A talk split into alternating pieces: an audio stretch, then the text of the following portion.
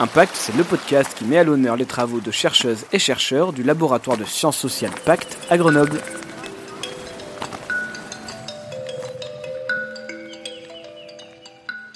Bonjour Anne-Laure Amilazari.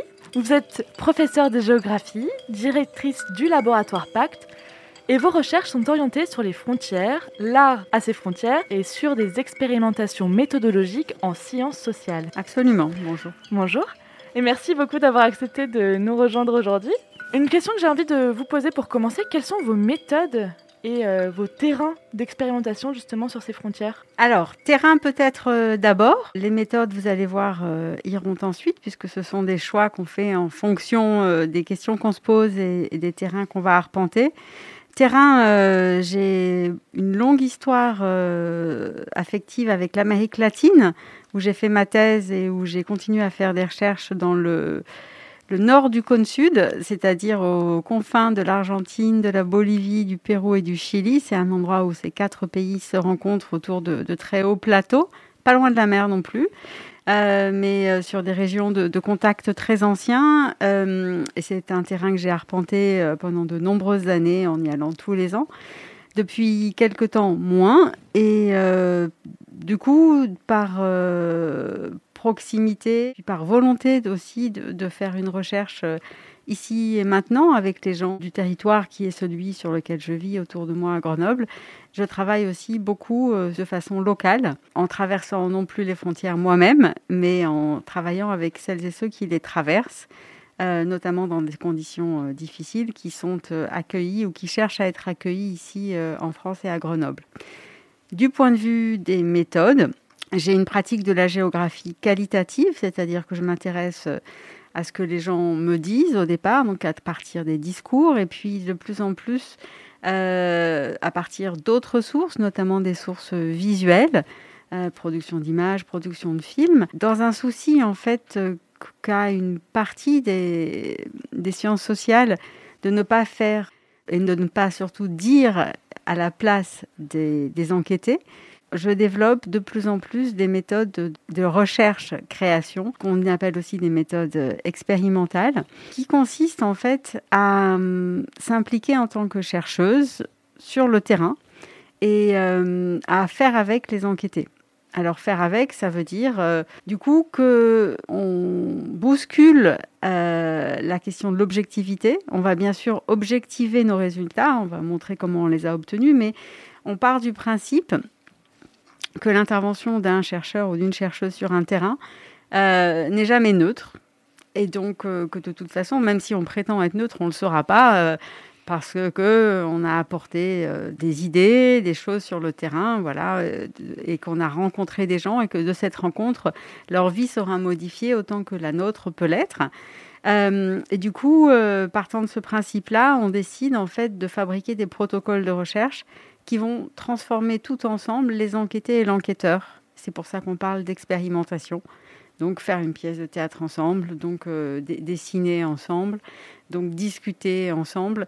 Et justement, on parle de, la notion de frontière aujourd'hui. Comment est-ce qu'on définit cette notion de frontière? Alors, la notion de frontière est une notion euh, extrêmement simple ou compliquée à définir selon le point de vue qu'on prend. En droit international, c'est une limite de souveraineté entre deux pays, donc entre, c'est-à-dire entre deux États, c'est-à-dire entre deux territoires. Et du coup, en fait, il y a dans de très nombreux dictionnaires euh, une espèce de, contradiction que quand on utilise des mots euh, précis, on appelle tautologique, c'est-à-dire que euh, chaque mot est toujours défini par l'autre comme un serpent qui se mordrait la queue. On définit l'État comme étant une autorité qui régit un territoire borné par des frontières, espace de souveraineté. On va définir la souveraineté en fonction de l'État, du territoire et des frontières les frontières en, en fonction de l'espace de souveraineté qu'elles euh, fixent euh, autour d'un territoire administré par un État, etc. Donc moi, tout mon travail, c'est euh, de essayer de réfléchir et de définir les frontières autrement. Alors je, travaille sur les frontières qui se situent entre deux pays, les limites internationales, même s'il peut y avoir des limites et par extension métaphorique des frontières euh, à des tas d'autres échelles et des tas d'autres niveaux. On peut considérer par exemple que la peau est une frontière, que la membrane d'une cellule est une frontière. Mais moi, je travaille beaucoup sur la question des limites internationales comme euh, exemple parce qu'il me semble que ce sont des frontières euh, exemplaires d'une certaine manière. Et euh, je vais de plus en plus faire une définition assez ouverte de la frontière qui dépasse et qui se dissocie un petit peu de la question de l'État. et je définis la frontière comme un espace-temps qui permet d'incorporer les normes et de matérialiser les normes. Ce qui me fait rebondir sur le sujet du jour, est-ce que la frontière finalement naturelle, elle existe?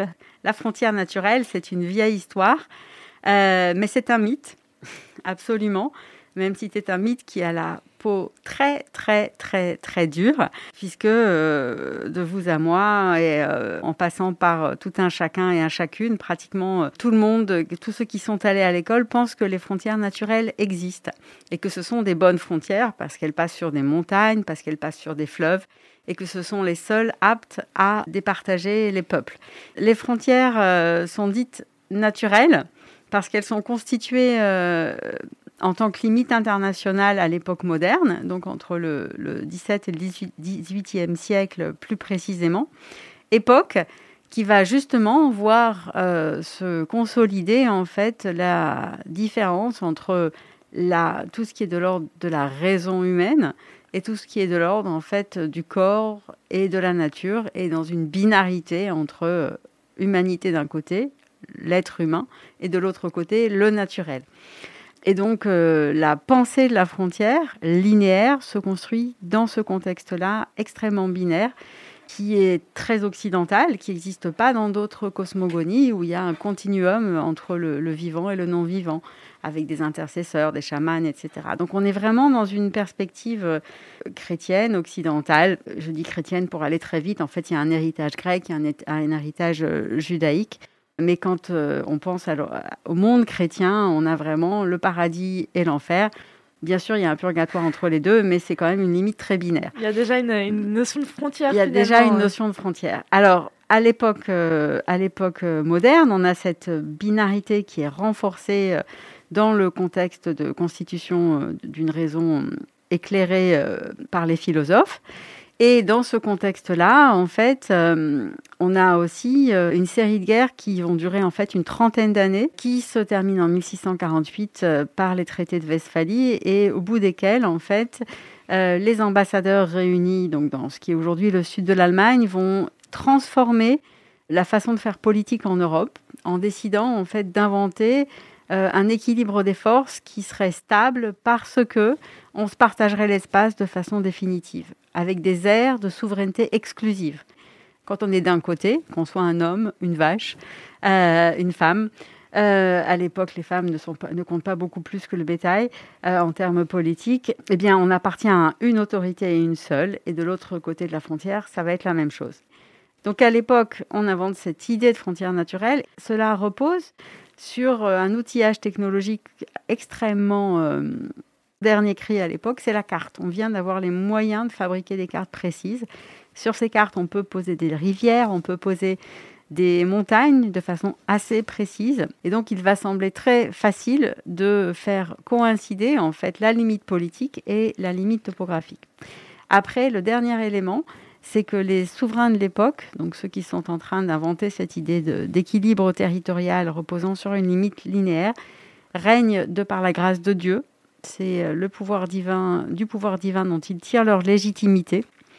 Et cette légitimité, en fait, s'ils arrivent à la fonder sur des éléments de relief qui, eux aussi, dans un récit des origines traditionnelles, ont été créés par Dieu, qui a créé les montagnes, les rivières, etc. À ce moment-là, bah, c'est formidable. Tout est là pour toujours, leur autorité, les montagnes, les rivières, et on peut donc départager le monde d'une manière qui est complètement essentialisée, comme si ça avait existé de tout temps, et comme si ça devait exister de tout temps. Sans voir que les populations locales, elles ont un tout autre euh, usage de ces espaces naturels. Sur place, une rivière ou une montagne, ça se partage. On a parlé tout à l'heure de frontières et d'art. Quelles sont les, formes d'art qui euh, se manifestent sur les frontières, justement? Les formes d'art qui se manifestent sur les frontières, euh, sont des formes d'art qui jouent avec le concept de la frontière pour, avec des installations, avec des installations parfois contre la frontière ou sur la frontière elle-même quand on peut y arriver, sur un côté d'un mur par exemple, lorsqu'il peut être peint. Mais ce sont euh, beaucoup des formes d'art qui jouent avec euh, la mobilité, soit la mobilité du média à utiliser, la vidéo par exemple, soit la mise en scène du corps et la performance parce que la frontière, en fait, joue avec la corporéité de façon extrêmement, euh, extrêmement fine. D'une certaine manière, on peut dire que la frontière, les frontières politiques, en fait, elles traversent chacun d'entre nous et que nous sommes frontières. Et du coup, l'art à la frontière, beaucoup mieux que d'autres formes d'expression, révèle euh, cette euh, individualisation et cette corporéité de la frontière. Est-ce que la notion de frontière a été bouleversée justement par le virus? Euh, le rapport entre frontières, territoire, euh, nature et environnement de façon plus générale a été euh, considérablement remis au, goût du jour par la pandémie de Covid, dans la mesure en fait où on s'est trouvé face à un, virus qui défiait en fait toute notion de, frontières et qui circulait à travers les frontières euh, et qui défiait aussi les questions de délimitation des catégories qu'on a jusqu'ici, puisque c'est un virus qui euh, est un virus, c'est typiquement un être qui n'est ni complètement vivant ni complètement inerte, mais qui accède au vivant par l'intermédiaire des organismes qu'il euh, colonise. du coup, la diffusion du virus est un décalque de la globalisation. D'ailleurs, à Grenoble, on n'a pas eu beaucoup de virus et on est peut-être moins mondialisé et moins World City qu'on veut bien le, penser. Et ce, et ce virus, il repose la question de qu'est-ce que c'est qu'une barrière euh, cellulaire? Est-ce que notre corps fait frontière? Euh, Est-ce que notre peau fait frontière? Comment est-ce que les choses euh, circulent? Donc c'est une autre échelle aussi pour penser le rapport entre la nature et la frontière. Merci beaucoup Anne-Laure Amilazari d'avoir accepté de participer à ce podcast produit par le laboratoire dont vous êtes directrice. Merci de votre invitation. Alors j'ai envie de vous poser la question euh, fil rouge euh, pour terminer notre euh, entretien. Quelle est votre relation personnelle à la nature? Ma relation à la nature passe par ma relation à mon corps. Ça passe par la respiration, ça passe par le fait de, pouvoir euh, s'immerger dans la nature. Et pour moi, euh, même si euh, d'un point de vue intellectuel, je récuse effectivement la séparation binaire entre raison et corps et entre nature et culture, j'ai effectivement une, on a la chance ici de vivre à Grenoble euh, dans des espaces urbains proches d'espaces de, nature et j'ai une, grande pratique en fait de, la montagne, des, sports de montagne et des activités de, de, grande nature, de, wildlife. Et donc pour moi, être, euh, mon rapport à la nature, c'est être dedans. Euh, c'est d'être sensible à la nature aussi en ville, aux odeurs, aux oiseaux, etc. Et je, pour moi, le moment, pour moi, le moment le plus beau pour saisir la nature, c'est l'aube. Parce que l'aube fait partie du quotidien de ceux qui font de la haute montagne. Mais de façon plus générique, en fait, je trouve que je suis très sensible aux odeurs, au bruit aussi, et que c'est le moment, en fait, où euh, la nature exulte. voilà. Merci beaucoup pour votre participation à ce podcast. Merci de votre invitation. Impact, c'est le podcast qui met à l'honneur les travaux de chercheuses et chercheurs du laboratoire de sciences sociales Pacte à Grenoble.